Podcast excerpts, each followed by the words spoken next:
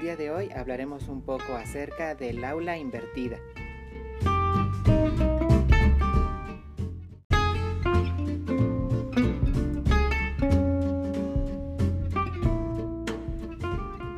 De acuerdo con Sams y Bergman, en este modelo pedagógico, el alumno dedicará un tiempo en casa a la consulta de materiales que le permitan estudiar los contenidos temáticos de una asignatura. Y en el salón de clases se dedicará a llevar a cabo actividades que de manera creativa le permitan poner en práctica esos conocimientos que estudió de manera independiente.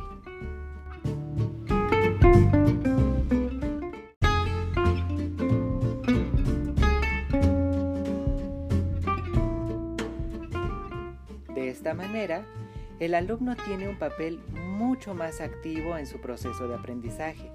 Se hace responsable de la revisión de los contenidos y en el salón de clase aprende a convivir con sus pares al realizar estas actividades que le permiten poner en práctica lo estudiado. Por su parte, el profesor se concibe como un guía que va a apoyar al alumno al momento de la realización de estas actividades y a resolver dudas muy específicas que surjan al momento de realizarlas. Asimismo, el docente tendrá el reto de desarrollar estos materiales que consultará el alumno y crear estas actividades que sean llamativas y permitan la colaboración por parte del grupo.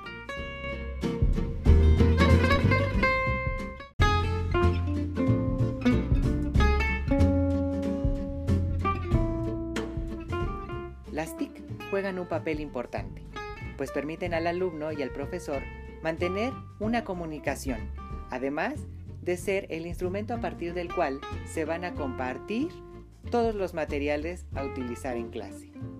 También funcionarán para llevar a cabo los productos que entregarán al final de cada una de las actividades que se hacen en clase.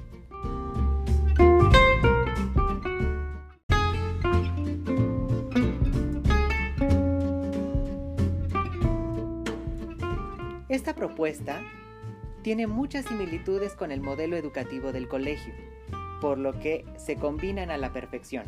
Si recordamos, desde 1971 ya se promovía que todas las clases fueran cursos talleres, en los que se ahondara la aplicación de los conocimientos. Justamente, el aula invertida promueve eso, que las clases se empleen para actividades que generan aprendizajes mucho más significativos y que alejan la práctica docente del enciclopedismo o a los alumnos de la mera repetición.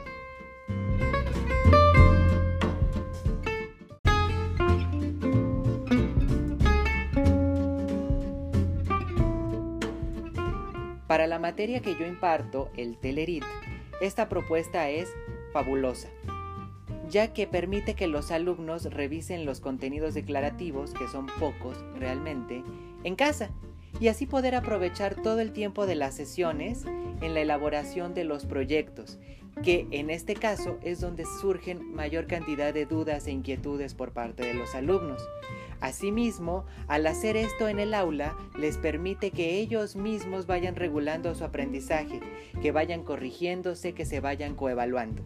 Y al profesor detectar algunas necesidades individuales en los integrantes de los equipos de trabajo.